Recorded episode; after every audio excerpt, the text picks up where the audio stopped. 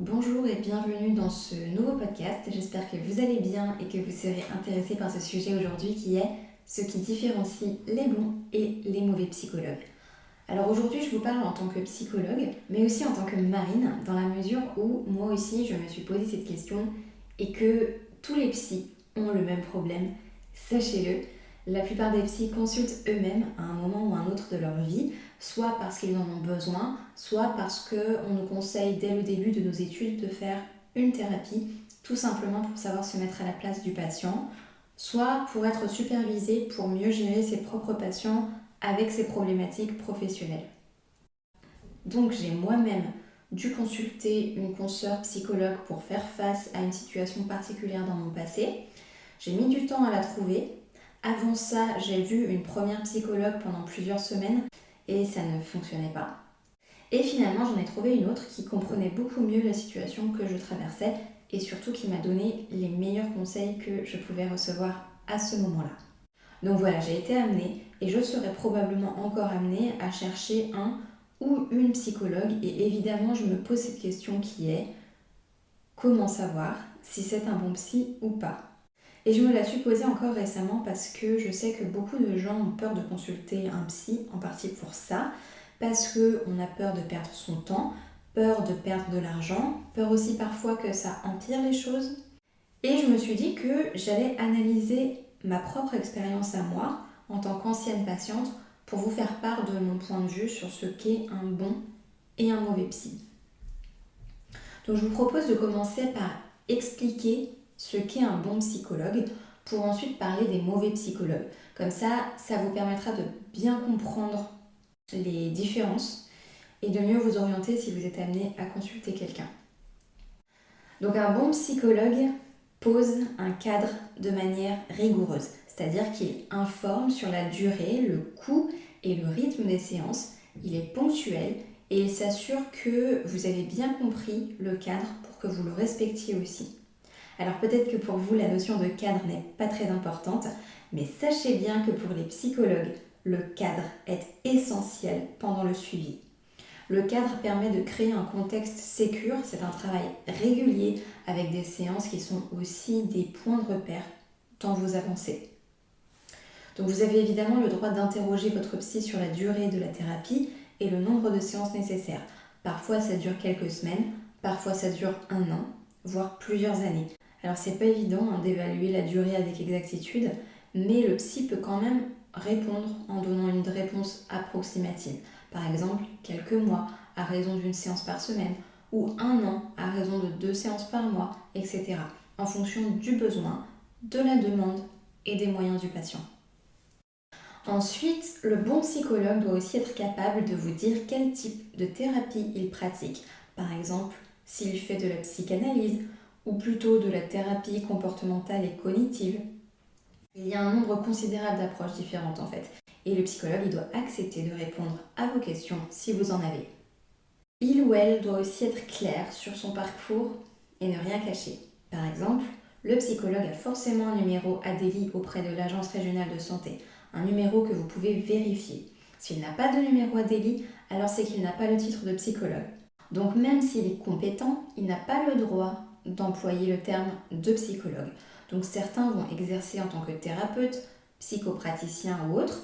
L'important c'est d'être transparent là-dessus et de savoir que seules les consultations avec un psychologue peuvent être potentiellement remboursées par la mutuelle et la sécurité sociale. Un bon psychologue doit vous faire vous sentir en confiance dès la première séance. C'est-à-dire que vous devez bénéficier d'une écoute bienveillante et sentir que la personne cherche à vous comprendre et à vous aider. Alors, le psychologue doit aussi vous mettre assez en confiance pour confier vos doutes sur le suivi, si vous en ressentez le besoin, pour en parler ensemble et trouver comment faire pour lever vos doutes ou voir si ce suivi vous convient toujours ou non. Ensuite, un bon psychologue n'émet pas de diagnostic. Il ne va donc pas vous dire que selon lui, euh, vous avez tel trouble, que vous êtes autiste ou autre pathologie, la personne qualifiée pour émettre un diagnostic, c'est le psychiatre et pas le psychologue. Le bon psychologue va rester neutre et s'il pense que vous souffrez d'un trouble quelconque, il vous orientera vers un psychiatre qui sera plus à même de diagnostiquer une pathologie. Ensuite, un bon psy ne valide pas ce que vous dites. Il doit rester neutre. Il doit poser des questions quand il a besoin d'approfondir quelque chose, reformuler et recontextualiser. Son rôle, c'est aussi en partie de vous aider en fait à mettre de la distance émotionnelle avec les choses que vous vivez pour mieux les appréhender et trouver les meilleures solutions. Donc la neutralité ici, elle est très importante. Donc ça va de pair évidemment avec le fait de ne pas dicter la conduite. Un bon psychologue ne vous dicte pas votre conduite. Si c'est le cas, c'est suspect. Ensuite, au bout de quelques séances avec un bon psychologue, vous êtes censé ressentir une amélioration au sujet de ce qui vous a amené à consulter et aussi, dans l'idéal, des améliorations sur d'autres aspects de votre vie. S'il n'y a pas d'amélioration, vous devez au moins ressentir que la situation, elle peut s'améliorer et que vous comprenez mieux les choses parce que votre psy vous aide à prendre du recul. Donc l'amélioration en soi n'est forcément concrète les premières séances, mais elle doit quand même être entrevue à l'horizon avec une meilleure vision de tout ce qui se passe. Et si le suivi n'est pas efficace, le bon psychologue va vous le dire de manière bienveillante et vous aider à vous orienter vers quelqu'un d'autre ou vers une autre approche thérapeutique qui vous correspondra mieux. Et j'en viens à la fin du suivi. Le bon psy ne garde pas indéfiniment ses patients, en tout cas pas de manière régulière. Alors comme je disais tout à l'heure, il n'y a pas vraiment de durée limitée en thérapie et il doit savoir mettre fin au suivi quand il estime que le patient gère mieux ses émotions et ses problématiques. Il faut savoir qu'une thérapie peut durer plusieurs mois, mais aussi plusieurs années parfois. Donc vous imaginez bien qu'au bout de plusieurs mois et plus, la relation thérapeutique peut créer une sorte de dépendance parce qu'on a tendance à penser que quand le suivi fonctionne bien, il est indispensable pour continuer à aller mieux. Pour les personnes les plus vulnérables, le psychologue est un repère, voire même une sorte de béquille. Donc c'est un phénomène qui est plutôt normal, plutôt naturel et sécurisant surtout, mais il ne doit pas durer trop longtemps. Et surtout, le psychologue ne doit pas s'en servir pour maintenir ses patients dans la dépendance affective. Donc quand le patient semble aller mieux, le psy doit pouvoir espacer les séances en ajustant le rythme permettre au patient de se détacher du suivi et de ne pas être dépendant.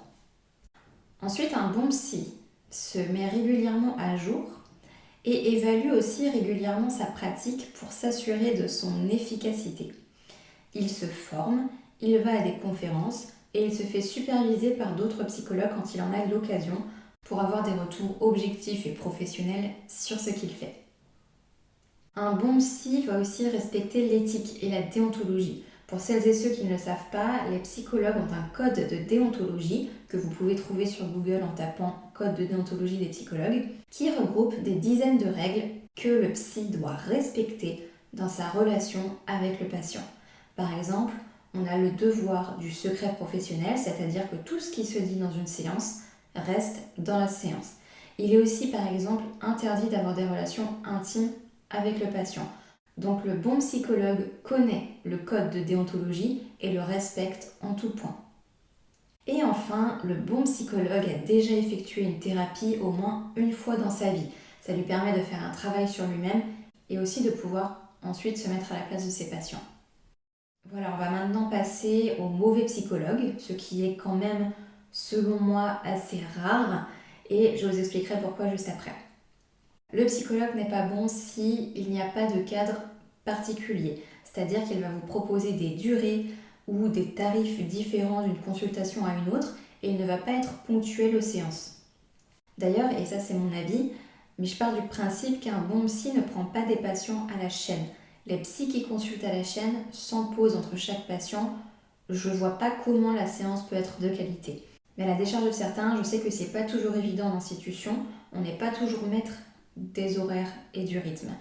Mais c'est pas le cas de tous les psys, et en l'occurrence, la psy que j'étais allée voir, dont je vous ai parlé tout à l'heure, et qui n'avait pas su me conseiller correctement, elle prenait les patients à la chaîne, et ça, ça me faisait déjà douter. Quand j'arrivais dans son bureau, une personne sortait, et quand je partais de son bureau, une autre personne rentrait presque immédiatement.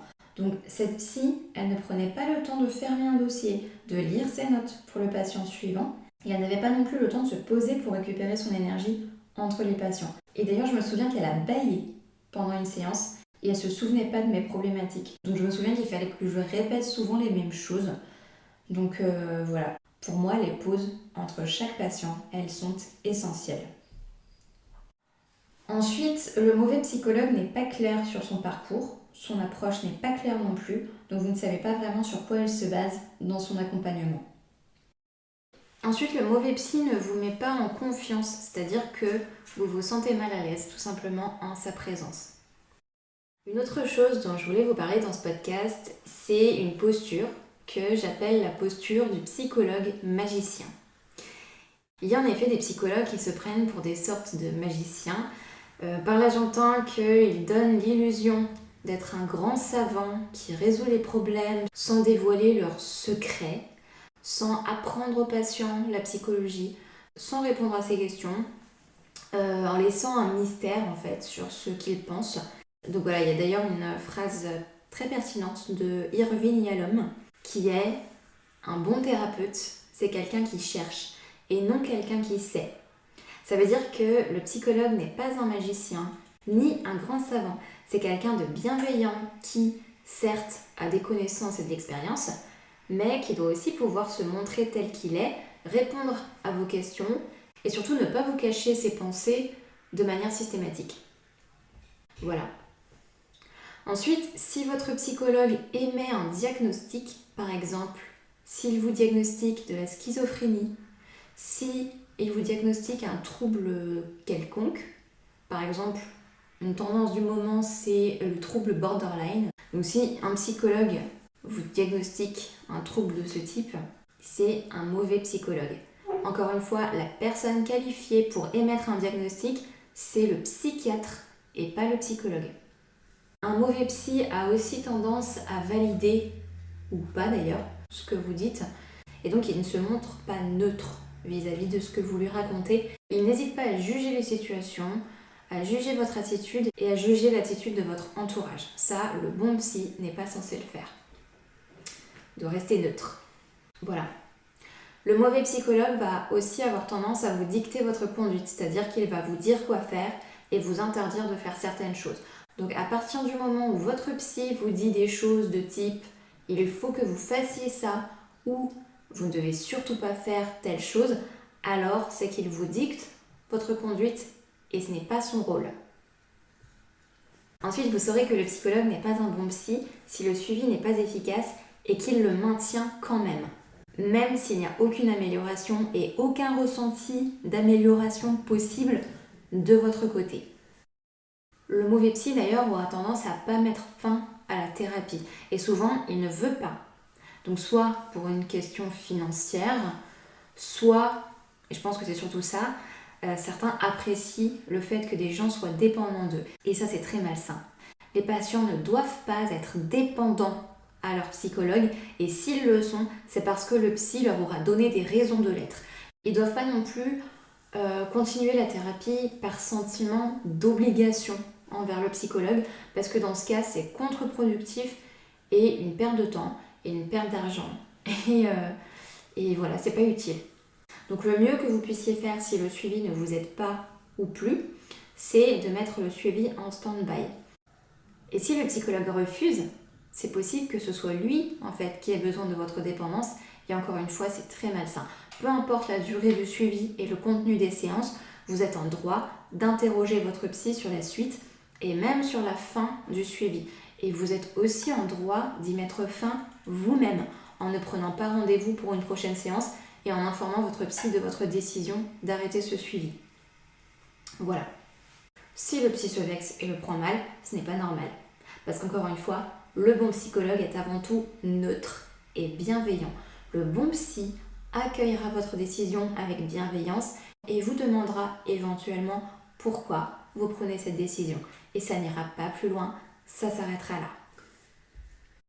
Ensuite, le mauvais psychologue ne se met jamais à jour donc il ne se forme pas et il ne remet jamais en question sa pratique. Euh, une chose très importante, si ce n'est pas la plus importante, c'est la question éthique.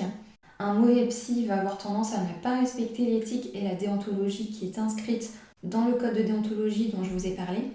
Et donc tout manquement à ces devoirs doivent vous alerter, y compris toute proposition émise hors du cadre qui vous mettrait mal à l'aise. Donc si vous identifiez une attitude suspecte, une proposition d'ordre sexuel, un jargon un peu ésotérique, une invitation à venir à un événement ou autre qui pourrait par exemple évoquer l'univers des sectes, alors je vous déconseille fortement de retourner voir cette personne. Ce n'est pas un professionnel de santé honnête et droit dans son exercice.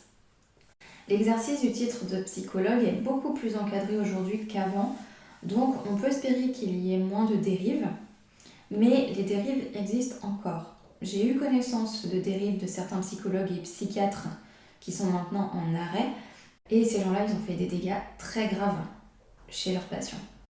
Euh, voilà, donc euh, qu'est-ce que je voulais vous dire encore?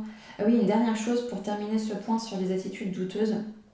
Il y a des approches psychocorporelles qui existent, c'est-à-dire des approches centrées sur le corps, avec un travail sur les mouvements du corps et sur sa posture.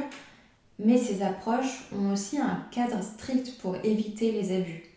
Et surtout, les bons psychologues qui utilisent ces approches sont des psychologues qui informent le patient, qui expliquent ce qu'ils font, qui sont évidemment honnêtes et transparents sur leur pratique. Et enfin, le mauvais psychologue n'effectue pas de thérapie et estime qu'il n'en a pas besoin. Donc, il ou elle ne sait donc pas ce que c'est d'être à la place de ses patients. Alors, pour conclure ce podcast, je dirais que la plupart des psys sont bons, j'en suis convaincue. On a un cadre de plus en plus strict, les études de plus en plus longues et qualitatives, un titre protégé, des conférences, des formations qui nous permettent d'étayer nos connaissances et nous mettre à jour. Donc c'est davantage une question de feeling la plupart du temps qu'une question de manque d'éthique ou de compétences. Et là, il s'agit donc surtout de savoir si le psy vous correspond ou pas en termes de feeling.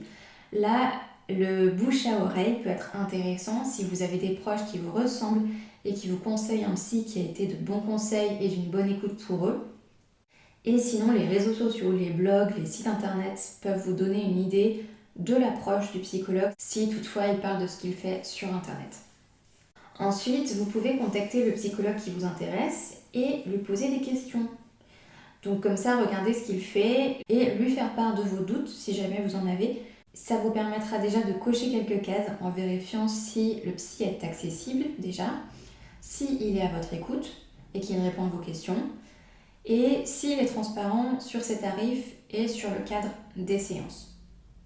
Et pour finir, avant d'entamer un suivi, la première vraie question à vous poser, c'est est-ce que je suis prêt ou prête à entreprendre un travail sur moi-même pour qu'une thérapie soit efficace, il faut être prêt à jouer le jeu et savoir que euh, une thérapie c'est un travail d'équipe, certes, mais que c'est vous qui allez agir, pas le psychologue. Le psy, il est là pour vous accompagner et vous épauler, mais il n'agira pas à votre place. Ensuite, la thérapie, c'est un chemin qui est parfois agréable, parfois aussi très difficile, et c'est la relation de confiance que vous aurez avec votre psy qui sera la clé de la réussite de votre thérapie. Voilà, j'espère que ce podcast vous a plu et surtout merci de m'avoir écouté jusqu'à la fin. Euh, j'essaierai, je pense, de vous en faire d'autres dans les prochaines semaines. Et euh, de votre côté, si vous avez envie qu'on discute de certains sujets en particulier, je suis toujours preneuse d'idées, donc faut pas hésiter à m'en parler. En attendant, je vous dis à très bientôt dans le prochain podcast.